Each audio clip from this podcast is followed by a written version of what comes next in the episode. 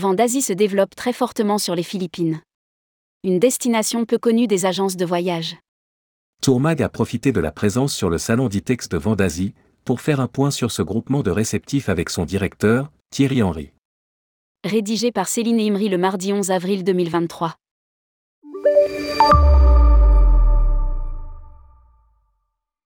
Vent d'Asie se développe énormément sur les Philippines, une destination malheureusement peu connue des agents de voyage ou mal connue. A commenté Thierry Henry, le directeur de vent d'Asie sur le Ditex.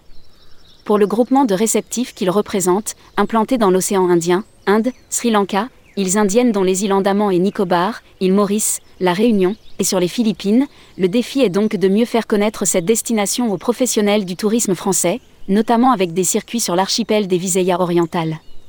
Quant aux autres destinations, elles reprennent doucement, notamment l'Inde ou encore le Sri Lanka, qui est sorti de ses problèmes politiques.